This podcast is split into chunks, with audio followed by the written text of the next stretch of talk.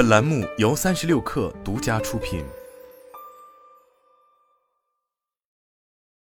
本文来自三十六氪独家。九月七日，华平投资与宜兴市签约成立首支人民币基金，专注于大健康产业投资。基金总规模预计三十亿元。据三十六氪了解，该基金计划重点布局创新药、创新医疗器械以及医疗服务的头部公司，推动全球医疗创新技术落地中国。华平投资成立于一九六六年，总部位于美国纽约。一九九四年开始，华平投资在中国展开业务，对多个行业的近一百六十家企业累计投资超一百六十亿美元，是在中国投资规模最大、最活跃的国际私募股权投资机构之一。其中，医疗健康是华平投资一直以来的投资重点之一，已累计对中国二十多家医疗健康企业投资近一百六十八亿人民币。代表投资案例包括和睦家、海吉亚、景星生殖、美中怡和、药明康德、英规智能、真实明药业等。创新药和医疗器械的技术创新、医疗服务升级以及分销和零售渠道整合等细分领域，